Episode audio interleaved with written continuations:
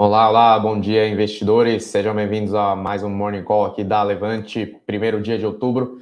Eu sou o Rodrigo Yamamoto, analista de ações aqui da Levante. Eu estou aqui com a Nery Konag também, analista de ações. Tudo bem, Nery? Tudo bom, Rodrigo? Bom dia, pessoal. Tudo bom? Então, hoje tem né, uns, um principal dado aí importante dos Estados Unidos, saindo o Core PCI, né, que é, é o, o, é o monitoramento né, do, dos preços da, do atacado, né, do, da indústria lá no, é, é basicamente o, o, o, índice de inflação que é mais se olha, é, mais é olhado pelo Banco Central, diferente do, do, do CPI, né? Que CPI também é monitorado lá, mas o Corp C, que é usado como base lá no, no Banco Central, lá pelo Fed, veio ligeiramente acima do consenso, mas nada muito alto, né? Veio 0,3%, com o consenso né, de mercado esperando 0,2%, mas ainda é um dado um pouco levemente acima. Saiu também a inflação na Europa, que aí sim dados que preocupam um pouquinho, veio ruim, é, veio 3,4% de inflação, que é a maior desde 2008. Né? Então a gente começa a alinhar um cenário realmente se a inflação é transitória no mundo inteiro. Uh, tem a questão da problema de cadeias logísticas, crise energética em algumas coisas pontuais, que tem esses preços um pouco mais altos e pode ser um pouco mais duradouro. Né? Então aí começa a entrar a, a história economias ainda não estão recuperando totalmente, né, como se esperava pelo Banco Centrais, então os estímulos continuam ou não continuam? Inflação realmente é transitória Perfeito. ou não? Aí pega no ponto que será que os juros podem subir? Né? É, então... Acho que essa semana a gente começou a falar muito sobre uma, a nível global, uma possível estagflação. Então, a gente uhum. tem dados de indicadores mostrando que essa retomada que se esperava da atividade muito mais morosa e pressões inflacionárias. Uhum. Então, acho que já a gente podia aproveitar para contextualizar um pouco os últimos eventos da semana. Vamos, vamos. Que sim. acho para desenhar um pouco esse cenário vamos, que a gente está vendo sim. hoje. Você falou da crise energética no começo. É, se a gente puder recapitular um pouquinho para contar sobre a raiz do que está acontecendo na China. Acho que é legal contextualizar. A China hoje ela tem uma matriz energética muito dependente de carvão. A gente está falando aqui outro dia, antigamente, acho que 80% da. A China tinha uma dependência quase de 80% da matriz energética dela movida a carvão, uhum. que são as térmicas dela, que são as térmicas do país movidas a carvão. Por isso, a poluição é um grande problema na China, já se usa máscaras muito tempo lá por causa dessa poluição. Sim. Hoje já se conseguiu reduzir para cerca de 60%, mas esse é uma é um problema que a, o país tem tentado contornar já há um tempo. Ela tem tentado migrar para é, uma, uma, uma fonte mais limpa, mais limpa né? isso. E dado isso, a China tem limitado a importação de carvão. E até também tem um pouco de guerra comercial aí no meio, mas é, Principalmente um... ela tem incentivos para ter um... essa, essa limitação. É, então, tem, tem um complemento também, né? Que ela produz muito carvão, 90% do carvão produzido na China também é consumido localmente, e mesmo assim tem também questões de é, acidentes que aconteceram em minas, né? Minas clandestinas. Uh, enfim, acontece essas, essas distorções no, no país que tem o carvão como matriz energética e ainda tem uma população não, né, que ainda tem, tem uma renda bem, bem baixa tal, e tudo mais, então né, tem essas questões de minas ilegais, mina, né, enfim, que aí também começou a cortar essa produção nacional, então assim, queda de importação, corte de produção nacional. E um complemento que o governo hoje exerce é, controle sobre as tarifas Isso. de energia na China. Então, então para o residencial, uhum. industrial, são tarifas que estão estagnadas e caindo já tem um, já tem um bom período. Então, o que acontece hoje? O preço do carvão está subindo. Então, e a falta tarifa carvão, né, falta carvão e a tarifa não está remunerando o custo marginal dessa energia produzida. O que, que a gente está vendo? Isso que está gerando a crise energética. Então, o que a gente tem assistido é uma situação do governo tabelando o preço de um produto e causando crise de oferta e gerando uma crise energética em cima disso. Então, uhum. para contextualizar um pouco a crise energética que a gente está vendo na China. E o que acho que a consequência natural disso é que isso tem pressionado, tem, tem dado, contribuído para pressões inflacionárias. É, então, então é, tem, tem esse ponto também, tem uma preocupação, né, qualquer economia de uma, de uma inflação um pouco fora de controle. Então, na China, por exemplo, os preços do aço começaram a subir Perfeito. muito forte, minério de ferro e tudo mais, então tem um, teve um, um controle nesse ponto também, juntando né, com as políticas ambientais e tudo mais, combater né, especulação no mercado, nas bolsas, né, em relação a, a cotações de minério de ferro e tudo mais. Então, esse de, um dos derretimentos, um dos, uma das causas do, do, derretimento de minério de ferro recentemente que a gente viu por conta disso, tem também o encade, né, encadeamento de, um, de, uma possível crise aí no mercado imobiliário com a Evergrande. Agora deu uma esfriada, né? Então deu uma fase assim, não, peraí, não é bem assim, não vai ter um efeito em cascata, é ruim, mas vamos, vamos com calma. Então, assim, tem, tem uma, um pouco de volta aí nesse sentimento em relação à Evergrande, né? O mercado imobiliário, por exemplo, consome 40% do aço. Perfeito. Aí vai lá, junta-se mais uma questão que é as Olimpíadas, no curto prazo, né? Na China, Sim. que é as Olimpíadas de inverno, que vai ser em fevereiro lá. Então, eles também estão tendo que conter as emissões, né? Para que realmente tenha uns jogos que fique muito bem para a imagem da Perfeito. China e para o mundo inteiro, né, em relação ao que está sendo feito lá de política. Mas, sim, então, é um então cenário muito complexo. Perfeito, porque, que nem o Japa apontou, a gente tem tido essas pressões, pressões inflacionárias, num, a gente tem tido essas pressões inflacionárias num contexto que a gente tem o crescimento desacelerando, muito mais moroso do que a gente esperava, essa retomada que tivesse, é, gargalos causando choque de oferta, essa inflação e acidência. Então, hoje está muito em voga esse debate sobre a estagflação uhum. a nível global, é. que é basicamente esse crescimento desacelerado, é, estagnado com pressão inflacionária. Basicamente isso. Então, Sim. hoje a gente retomou essa a nível global essa discussão.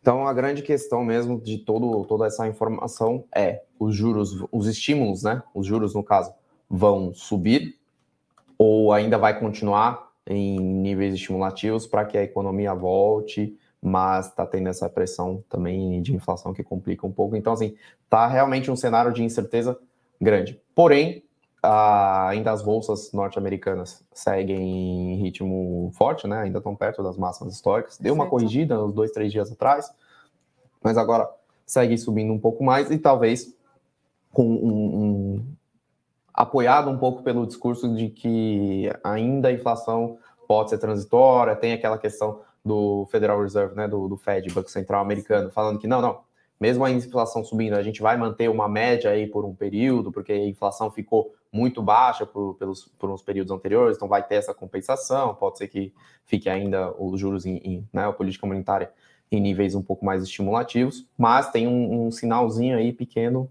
de de, que, de tapering, né? Mas não é um tapering completo, mas é uma desaceleração de compra de ativos, né? Enfim, pelo, pelo Banco Perfeito. Central por lá. Então tá tendo uma redução de risco, uma, uma desaceleração, a velocidade continua né, uhum. ali aumentando, mas é uma redução aí do ritmo de compra. Então, dado essa contextualização, fica um pouco difícil a gente falar né, qual é um direcionamento, qual é o, o, o, o direcional, na verdade, para as bolsas mundiais em geral, para o mercado de renda variável, Perfeito. Então a gente que... sempre reforça aqui que, que, tem que fazer é o stock picking muito bem feito. Perfeito. A gente comentou um pouco de global, acho que só repassar um pouco no nível Brasil, Sim. no mercado local. A gente teve ontem foi, a gente teve ontem também uma notícia, o Banco Central reagiu inesperadamente contra o câmbio. Uhum. Teve essa questão, ofereceu um swap cambial no final do dia, por conta de uma rasgada do dólar, de juros futuros aqui no Brasil. Então, esse foi um ponto importante sobre ontem. É, também teve novos rumores sobre a prorrogação do auxílio emergencial. Uhum. Então, poderia ser adicionada a PEC dos precatórios para facilitar a aprovação. Então, esse, esse evento vai pressionar ainda mais o fiscal. Então, não é algo muito bem visto. O Paulo Guedes tem se posicionado contra, mas atualmente a posição dele já é vista um pouco mais vulnerável, vamos assim dizer. Então, não sabemos se ele conseguiria, ele o ministério conseguiria bloquear essa medida um pouco mais populista. Então, que seria não seria benéfica. E esse sábado a gente vai ter novos protestos contra o governo e só que acho que não é esperado uma grande repercussão nesse caso. Então, tem se falado um pouco sobre ele, está no, tá, está no radar, mas a gente não espera grandes, grandes repercussões sobre esses. Sobre a PEC dos precatórios, acho que para a gente encerrar, porque é um tema que esse sim impacta bastante a ponta longa na nossa curva de juros, porque vai diretamente impactando o nosso risco fiscal. Uhum. É, sobre a PEC dos precatórios, a solução para os precatórios deve vir, a probabilidade é alta de ser viabilizada mesmo via PEC, e, a grosso modo, a proposta seria de restringir os desembolsos anuais a valor de 40 bi, é, atualizado pela inflação do período, e o excedente seria parcelado, renegociado a partir de 2023. Acho que esse seria o cenário, esse é o cenário mais provável para se resolver, para se endereçar a questão dos precatórios. Então, sobre esse ponto, tem mais um ponto de incerteza, que a PEC daria para aprovar ainda esse ano, mas tomar muito tempo pode ameaçar a aprovação do orçamento, que escorregaria para 2022, e esse sim, naturalmente, cria um cenário, criaria um cenário de maior incerteza. Então, seria positivo. É, tem um ponto assim que é, a PEC dos precatórios é importante para o ano de 2022, né, até para questões orçamentárias, mas tem um ponto delicado também, que é a inflação subindo, né, que acaba tirando um pouco desse diferencial né, de reajuste do teto e do, do orçamento em si para o ano que vem, então acaba apertando um pouco mais né, essa, margem de manobra, digamos assim, do, do orçamento do governo para o ano que vem, né, das despesas obrigatórias, enfim, tudo mais, aí a PEC dos precatórios, apesar de ser uma medida que, na hora que você olha né, para a característica do que, que é um precatório, é, um, é uma espécie de, de calote mesmo já legalizada, que são dívidas que o governo tem, né, enfim, com perdas de processuais, que já, já foi transitado em julgado. Então, é, é uma questão muito complicada, né, essa, essa, essa parte fiscal brasileiro, né? Então, a pandemia tem uma, deu uma agravada nessas questões de, de, de, fiscal, enfim, tudo mais, arrecadação, economia e tudo mais. E ainda segue em cenário de bastante incerteza, dado que está chegando um ano, uma entrada aí no, no ano de eleições né, em 2022, Perfeito. que costuma ser um pouco mais agitado em, em Brasília. Mas no Brasil, basicamente, continua esse isso. risco Brasil que a gente já vem falando aí há bastante tempo, né? Então Perfeito. tem uma certa, teve uma certa fuga de capitais, ou agora está está voltando um pouquinho e a bolsa continua oscilando em torno de 110, 111 mil pontos, né? Deu uma bela sangrada aí em relação às máximas de 130 mil pontos alguns meses atrás. Acho de qualquer maneira. semana também a gente teve a ata do cupom divulgada, divulgada que teve leituras divididas pelo mercado. Alguns acharam uma postura mais rígida em relação ao combate contra a inflação, outros acharam uma, uma postura um pouco mais flexível. Uhum. Então, de modo geral, acabou não mexendo muito nas projeções de alta para a próxima reunião. O mercado está bastante dividido entre 100 a 125 bips, acho que um pouco mais apostas para 125. Então, é uma questão também que a gente vai seguir acompanhando. Uhum. Tem um ponto muito importante também, que a inflação pode estar é, um pouco esticado para agora, né? A inflação pode estar vindo muito mais forte para agora, mas na hora que você faz uma alta de juros também muito mais forte, esses efeitos são sentidos em geral 9, 12 meses para frente, né? Então também é, tem essa questão que pode comprometer também alguma, alguma parte de crescimento para o ano que vem, né? Porque a inflação no ano que vem pode ser que não venha tão alto. Vamos ver a evolução de como fica, né? De a questão de cadeias logísticas, crise hídrica aqui no Brasil também e, preços de serviços, né, como é que vão ser reajustados. Só um, assim, um exemplo anedótico, a Ambev, por exemplo, ontem, né, anunciou que vai fazer um reajuste de preços, Perfeito. tem também reajuste de preços de passagens aéreas, né, tem serviços voltando, então tem que repassar esses custos que estão vindo, né, de matéria-prima, enfim, de todos os insumos que tem na cadeia de serviços, que é, é extremamente amplo, né, que também é um componente importante do, da inflação. Vamos ver como é que fica aí para o ano de 2022, e é, é uma leitura também que o Banco Central tem que ter. Então, assim. É... Tá um cenário de bastante incerteza já há alguns meses. Né? Então, as bolsas acabam sofrendo um pouquinho, mas vamos aí para as notícias corporativas. A gente tem algumas Perfeito. coisas também interessantes para falar nas notícias corporativas aqui do, do Brasil. Primeiro, começando com a Unifique, né? Que é uma das empresas de, de instalação de fibra ótica, né? É, que fez a abertura de capital recentemente, junto com mais outras duas, Desktop e a BrisaNet. Então, ela anunciou mais três aquisições aí, então incorporando alguns ativos aí para poder expandir.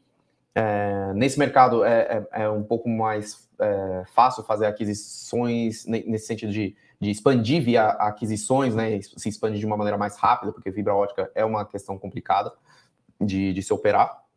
Mas empresas que têm expertise, em geral, tem, tem, tem havido, na verdade, uma consolidação um pouco mais forte no, no mercado de fibra ótica no, no Brasil, principalmente com com uma extensão né, de acesso à internet, à população e tudo mais. Então, não são as, só as grandes operadoras aí que conseguem navegar nesse mercado. Mas, de qualquer maneira, a gente enxerga né, mais um, um, movimento positivo. A Unifique vem bastante capitalizada depois do, do IPO, né, como qualquer empresa que faz IPO aí no, no, num período né, curto, né, desde o IPO uhum. até, até agora. Então, a gente, eles, eles vão incorporar, deixa eu até fazer uma colinha aqui, adicionam em torno de 33 mil clientes à sua base, né, em torno de 10% da base atual, então é uma aquisição, sim, relevante, e na região no qual ela atua, né, então Unifique agora subindo 2,5%, e está levando junto, né, as outras empresas aqui, as, as suas pares de mercado, né, desktop e a BrisaNet também subindo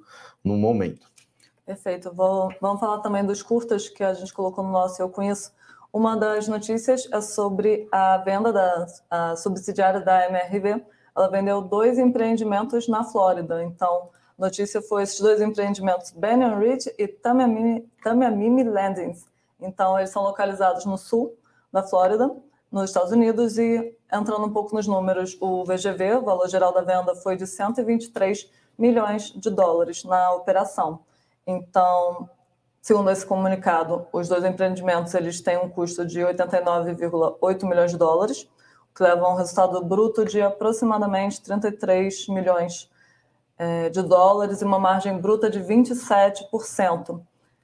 Basicamente, é, o, que se, o que a gente viu é que esses empreendimentos eles foram vendidos numa fase de construção por um cap rate melhor do que o estimado nos estudos. Então, isso para a companhia a gente vê de uma forma positiva. Então, essa venda realizada pela subsidiária da MRV pode se refletir positivamente no preço das ações da companhia. É. Parece de fato ter sido uma, uma transação positiva. Sim, aqui no, na minha tela, MRV, ah, no setor de real estate é o que está mais subindo no momento, né? Está subindo um pouco mais de 4% aí, e o Ibovespa subindo meio por cento, né? Então já todas as ações já abriram Hoje um dia um pouquinho mais positivo, né, para o mercado, talvez o mercado Após. aproveitando algumas oportunidades, talvez que tenha Perfeito. derretido, enfim, são muitas ações para a gente acompanhar, né, Sim, em movimento de preço e tudo mais. Mas... Normalmente, após um cenário mais sangrento na bolsa, a gente vê esses movimentos de repique, é normal. Muitas ações estão descontadas, eu acho que o investidor uhum. ele vai se aproveitar dessas oportunidades.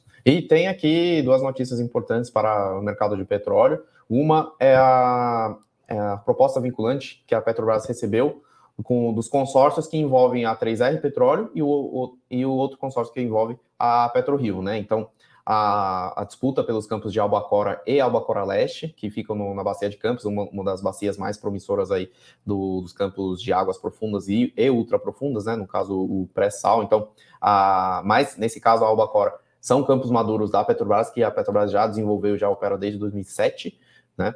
e está fazendo um desinvestimento, mas para essas empresas, para essas junior oils, né, que a gente fala aqui, aqui do Brasil, é, são campos bastante, é, é, são dois campos muito grandes, né? Então, é uma das, uma das um dos principais ativos dentro do programa de desinvestimento de campos maduros da Petrobras. Então, a PetroRio e a 3R vem se especializando em, em recuperação de campos maduros. A 3R, a, a PetroRio talvez esteja com um pé maior em águas profundas, né, em, em, em alto mar e tudo mais. É, recentemente, né, já fez a aquisição do campo de Oahu, no pré-sal, então dando uma primeira entrada nesse campo de, do pré-sal, mas de qualquer maneira, são campos que têm, têm o potencial de multiplicar aí a produção dessas duas empresas, mas a oferta gira em torno de 4 bilhões de dólares. Né? Então, se a gente considerar o câmbio de hoje 5,30, 5,40, realmente a oferta total em reais supera 20 bilhões de reais. Então, por isso é um dos motivos né, dessas empresas terem feito um consórcio para poder fazer a aquisição. Então, consórcio não é nada mais do que um, uma junção né, de, de uh, duas ou mais empresas que aportam juntos, operam juntos e cada um tem a sua participação de acordo com o aporte financeiro e também os recursos né, operacionais aportados na operação desse, desse campo de retirada de petróleo.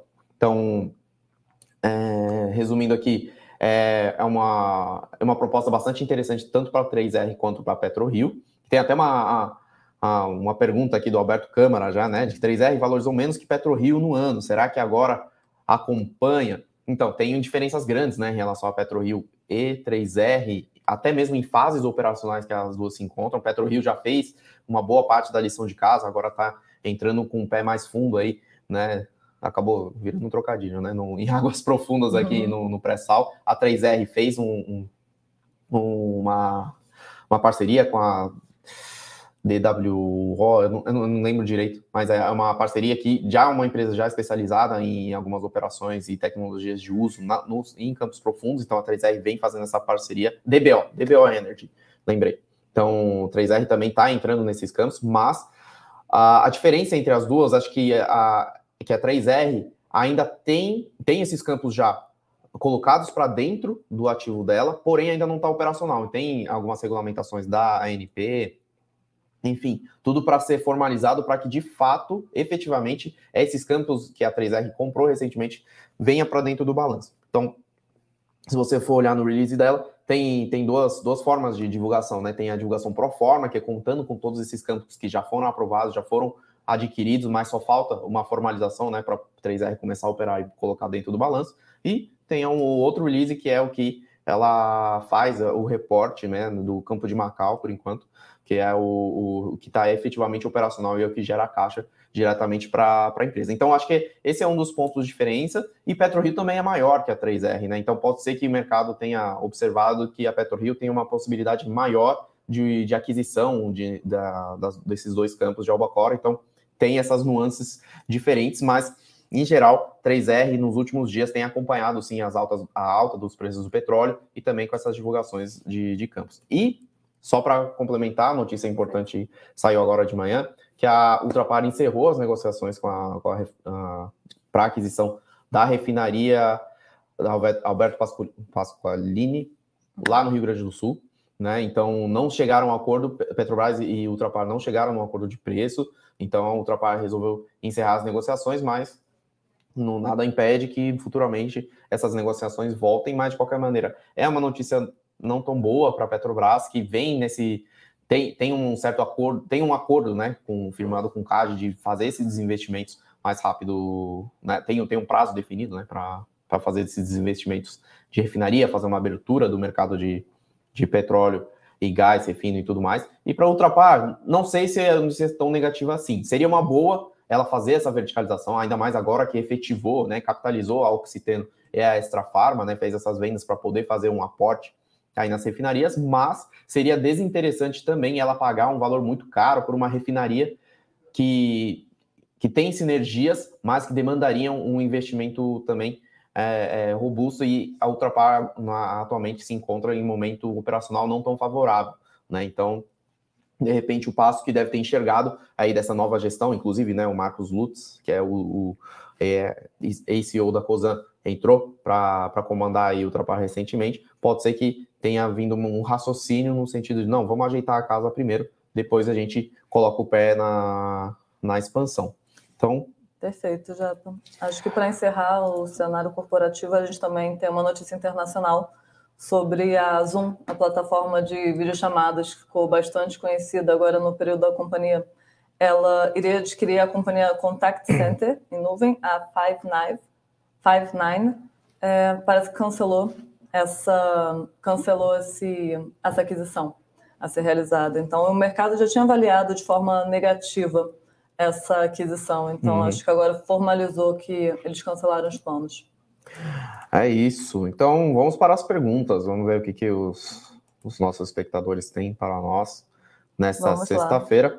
Luiz Carlos já começando, Bolsa tirou outra parte da carteira. É, aqui no Morning Call a gente não comenta sobre o carteira de produtos, tá, Luiz Carlos? Se você preferir, a gente fala aí na, na live do Bolsa 3.0 e para até mesmo para ter uma uma para não prejudicar nossos assinantes, né? Então a gente não comenta sobre movimentações em nossa carteira do nosso, nos nossos assinantes.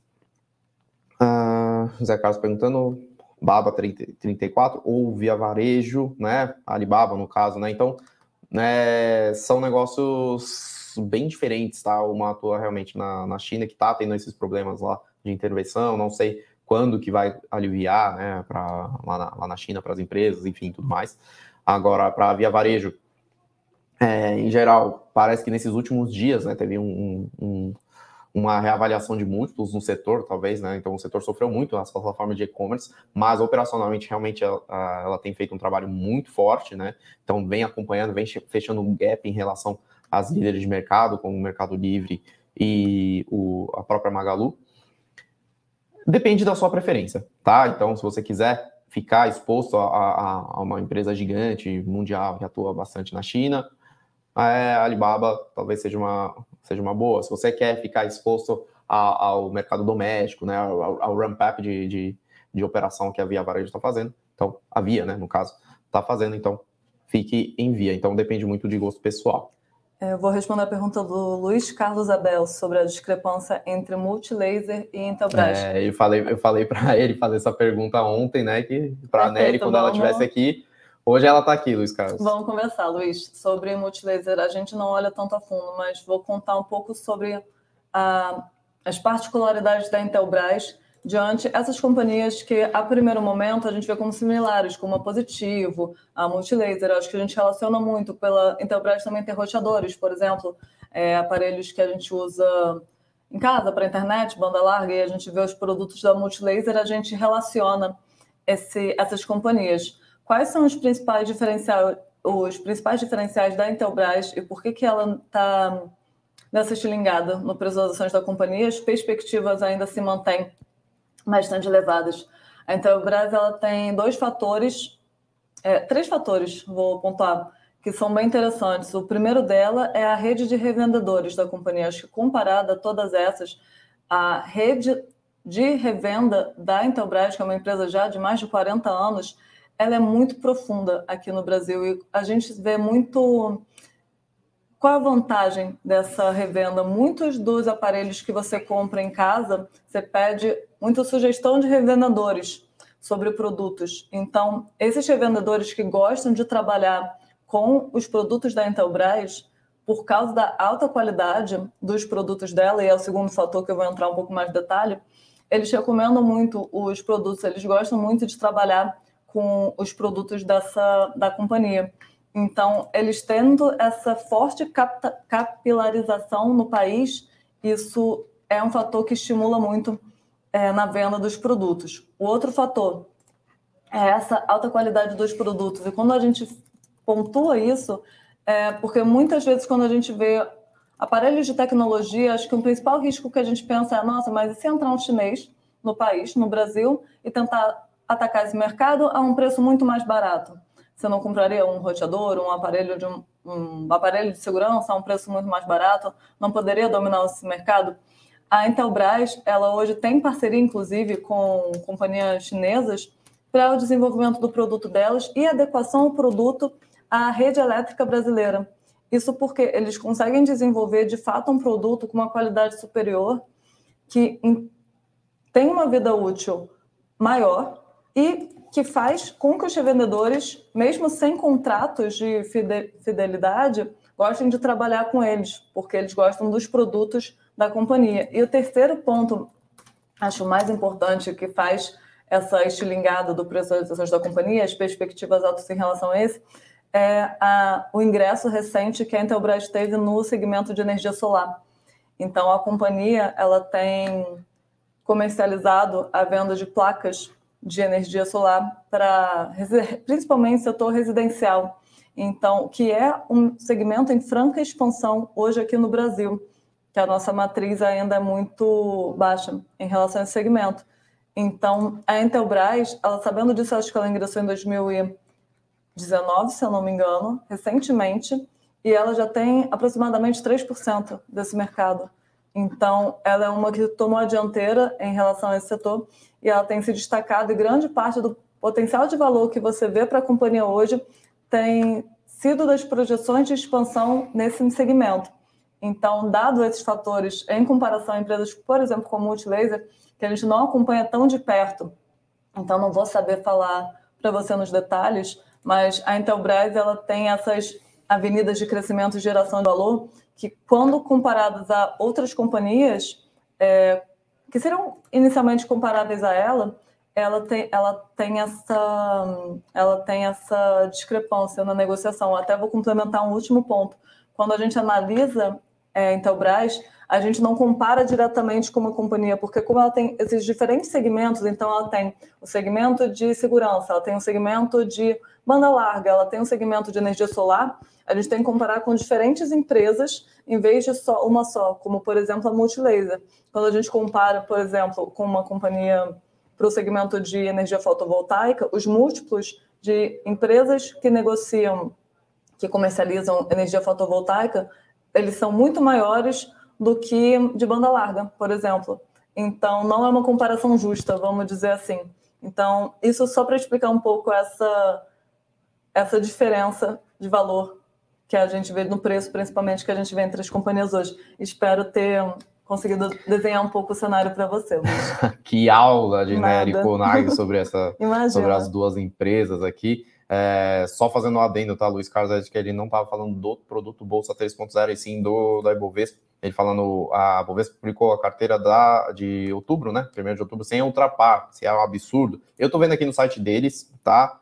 A ultrapar está sim com um peso de 0,741%, tá, Luiz Carlos? Pode ser que tenha escapado aí uma, uma informação só, mas pelo menos na minha tela, inclusive na no, no, outro software aqui, né, de acompanhamento real, também Ultrapar está dentro do índice Bovespa, ok? Então, só tirando essa dúvida.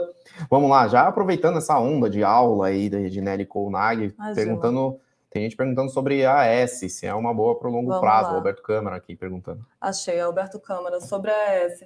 Sim, a companhia, para o longo prazo, a gente vê que o micro das companhias, ele se, muitas das companhias que a gente está vendo hoje fragilizadas, quando a gente olha o micro, ele se mantém. Então, a perspectiva para o longo prazo continua sendo positiva. Porém, é, o que fez a ação da AES cair mais de 20% esse ano, é, basicamente o que a gente tem falado bastante nos nossos morning calls, é o atual cenário de risco hidrológico, de escassez hídrica. Basicamente, as companhias que têm maior concentração em geração, hidre... geração hídrica que tem maior concentração em hidrelétricas, uhum. elas são as que mais estão sofrendo no atual cenário. Isso porque elas já estão gerando pouca energia devido ao baixo nível de seus reservatórios e tem muito estímulo que elas poupem esse baixo nível para eventuais para um eventual agravamento de cenário. Então, nesse contexto que a gente está enfrentando hoje em dia, a gente tem as companhias geradoras hídricas, as hidrelétricas, sofrendo mais e, inclusive, as distribuidoras. Elas também têm sofrendo porque, como a energia advinda das térmicas é uma energia mais cara e elas estão precisando complementar a nossa, a nossa energia nesse atual momento de escassez, as distribuidoras elas sofrem porque, diante de uma maior tarifa que todo mundo está sentindo no bolso, uma maior tarifa energética sendo praticada, isso desestimula o consumo de energia.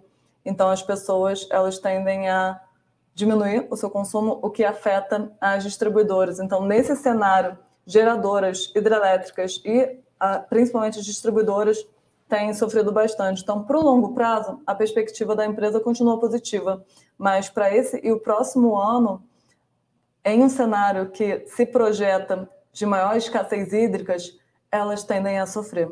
Então, contextualizando um pouco sobre como essas empresas estão inseridas nesse atual quadro. Eu falei, que, que isso, em detalhes, né? Ontem perguntaram de AES também, eu não soube responder direito, eu não acompanho tanto o setor, é um setor extremamente complexo de se analisar, minha especialidade está em outras áreas. Alberto Câmara perguntando, essa atuação da China no preço do ferro, não pode, do minério, né, no caso, não poderia causar um aumento mais forte no futuro? é, é diferente, tá, de uma intervenção que acontece na China e uma intervenção que acontece em todo em qualquer outro país, né? Na China tem a China tem um poder de estado e de intervenção, de controle muito mais forte, até mesmo porque ela tem estrutura e culturalmente também tem esse, esse tipo de, de, de atuação política também, né? Tanto na economia, enfim, tem balanços robustos, né? Que suportam essas intervenções sem o país desandar. Então, se vai ter um repique de minério de ferro no futuro, não sabemos. O que a gente sabe que a dinâmica de controle de preços lá de commodities na China tem, historicamente, tem um período curto de, de duração, mas que o Estado consegue aproveitar bem, na verdade, esse, esse período curto também de intervenção, porque a China é muito grande, né? Enfim, eles conseguem, eles, eles sempre estão em movimentação em relação a esses mercados de, de matérias-primas, que eles são grandes importadores, né? A, China, a economia da China depende muito de importação de, de commodities, então, de tempos em tempos, tem esse tipo de, de intervenção para que os preços não gerem um repique. Então, dessa vez, teve um controle também de movimentos especulativos sobre minério de ferro, tem a questão também de corte de, de produção, né, diretamente nas indústrias, ah, então, enfim, controle de poluição, controle de inflação, ah, é, também não ter esse, esse excesso de aço no mercado, para, enfim, tem várias nuances muito diferentes na China de uma intervenção um pouco mais padrão que a gente vê em algum em outros países que aí sim uma né, aqui no Brasil por exemplo as intervenções de preços diretamente gerou um, um, um repique inflacionário contrário, né? Então você controla o preço no curto prazo, mas daqui, depois que, que, que, as coisas desandam, a inflação explode, né? Então na China pode ser que esteja uma, tenha uma dinâmica um pouco diferente.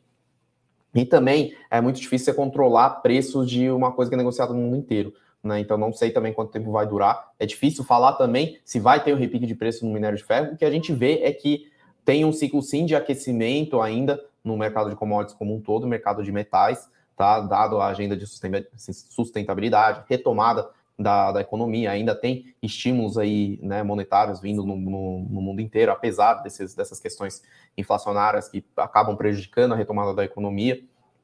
Então, a gente vê que ainda tem um ciclo um pouco mais aquecido de commodities pela frente. Até quanto o minério de ferro vai? Não sei, mas uma, um patamar de 100, 110 dólares por tonelada no longo prazo parece ser um patamar bastante estável e saudável até para o mercado de, de minério de ferro como um todo, tá? Perfeito. Eu vou responder a pergunta do Flávio Falasco sobre o que a gente acha das ações de rumo. Que elas estão embaixo, mas os fundamentos parecem bons. De fato, os fundamentos da companhia, a, a gente gosta bastante da companhia. Os fundamentos, que nem a gente falou recentemente, é, no micro, esses fundamentos, a de investimentos, ela se mantém. Agora, a, a Rumo é outra companhia que acho que teve queda de quase 15% esse ano. Isso muito motivado também a atual conjuntura que a gente está passando, que é a perspectiva. Já a gente já vem observando o aumento da inflação, mas essa perspectiva a gente tem falado muito de um. Agora se fala muito a nível global de uma possível estagflação, mas principalmente no Brasil sobre uma inflação iminente. Basicamente, a Rumo, ela, companhias logísticas, ela se beneficia pelo volume movimentado. Então, em um cenário de alta de commodities ou alta de preços, a companhia não vai se beneficiar dessa valorização do preço, mas a valorização do preço vai desestimular o volume é, a ser consumido. Então, esse menor volume impacta o, o volume movimentado pela companhia.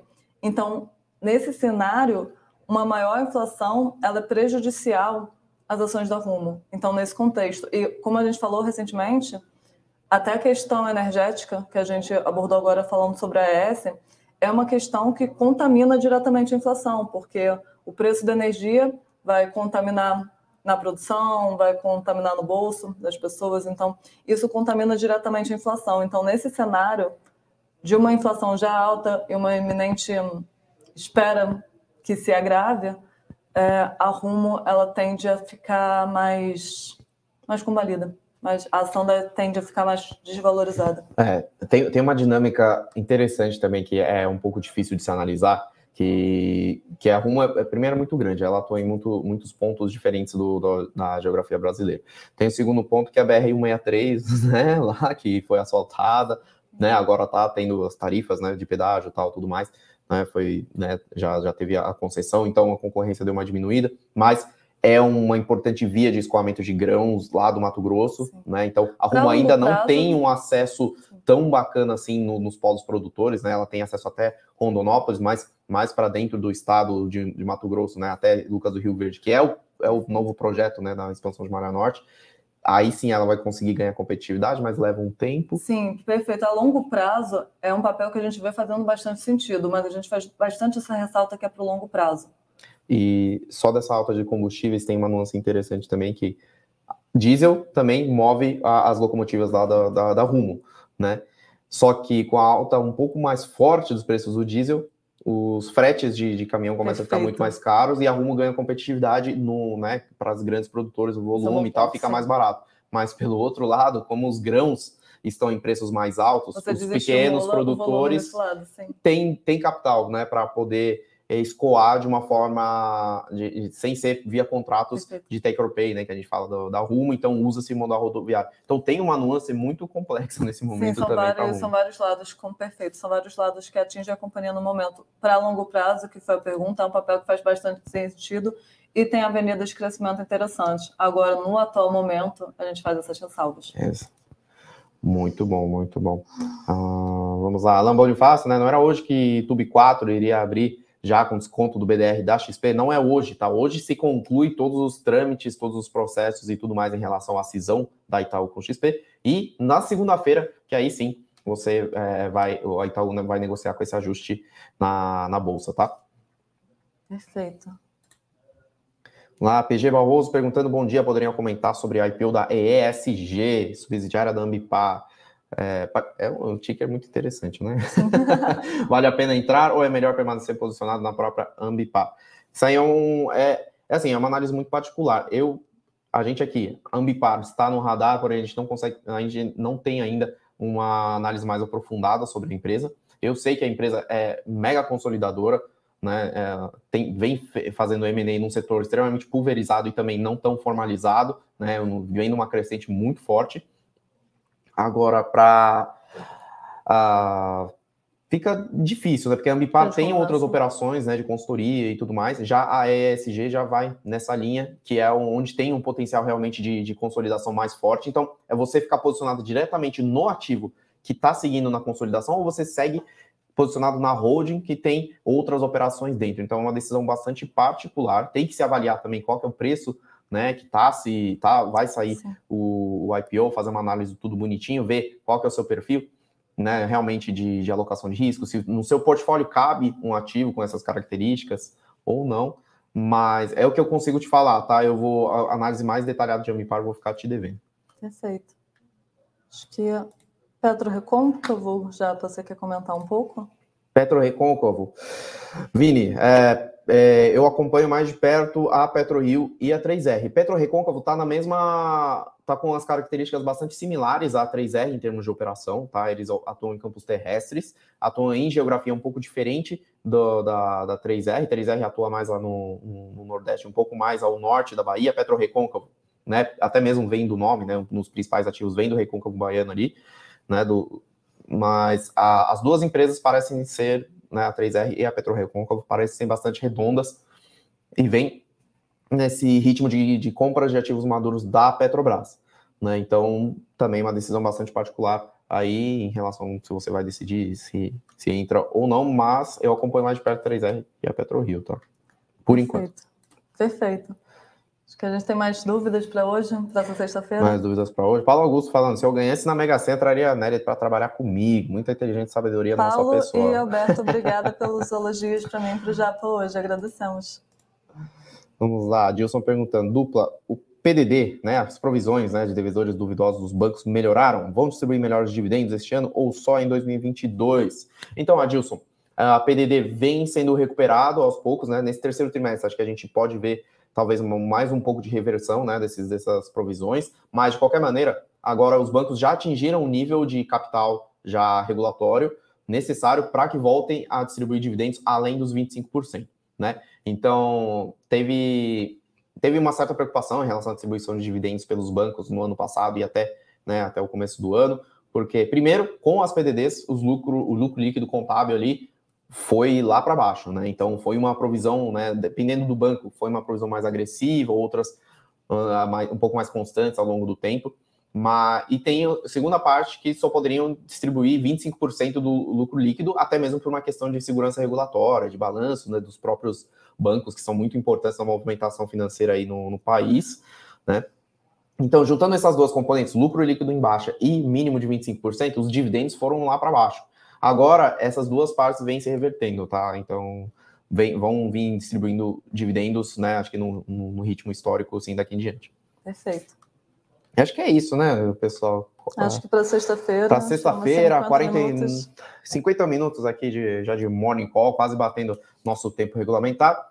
Aproveitem aí, pessoal, mais cinco minutinhos para algumas perguntas, mas se não tiver nada, a gente vai encerrando por aqui. Vamos ver se alguém tem mais alguma pergunta.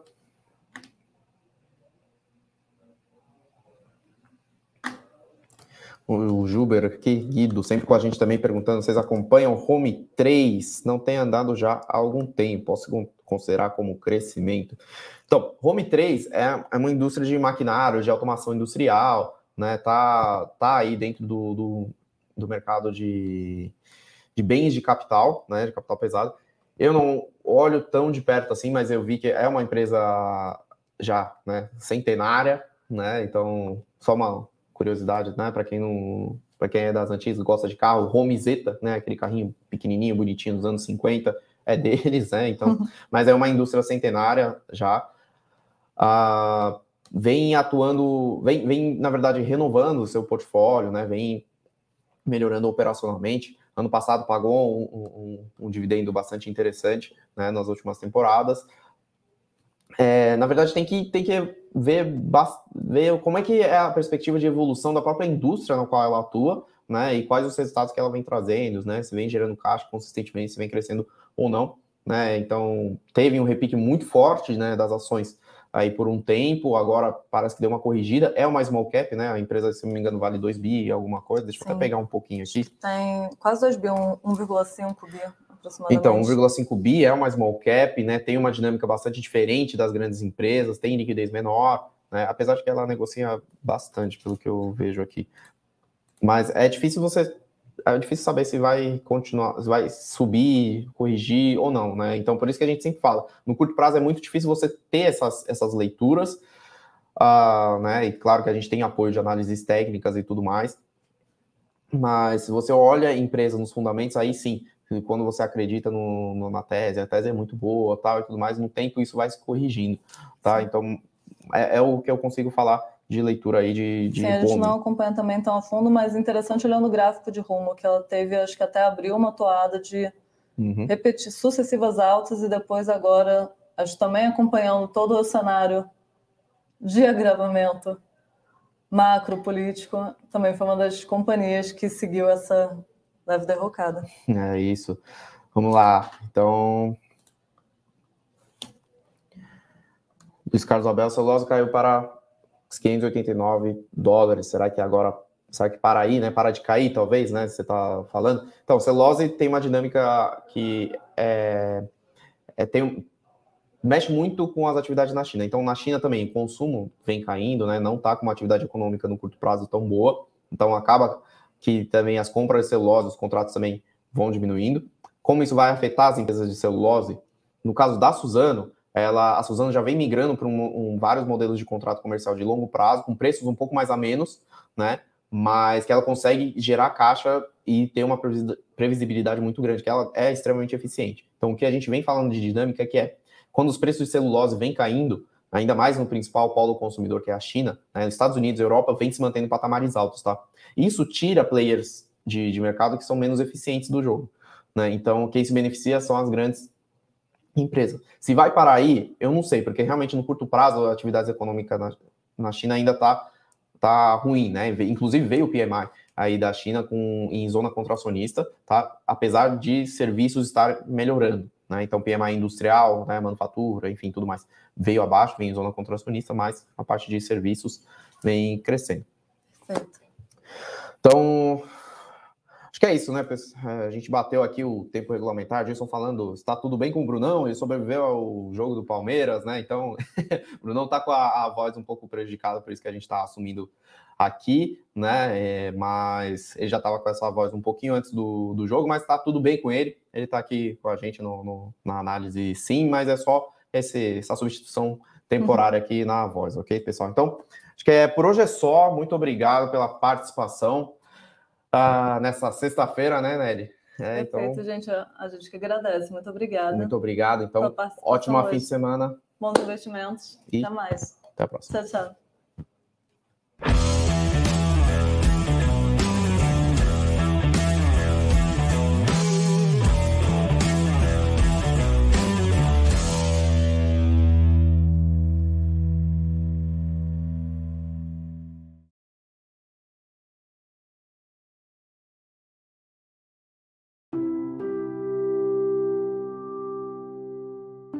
Para saber mais sobre a Levante, siga o nosso perfil no Instagram, levante.investimentos. Se inscreva no nosso canal do YouTube, Levante Investimentos. E para acompanhar as notícias do dia a dia e mais sobre a Levante, acesse nosso site levante.com.br.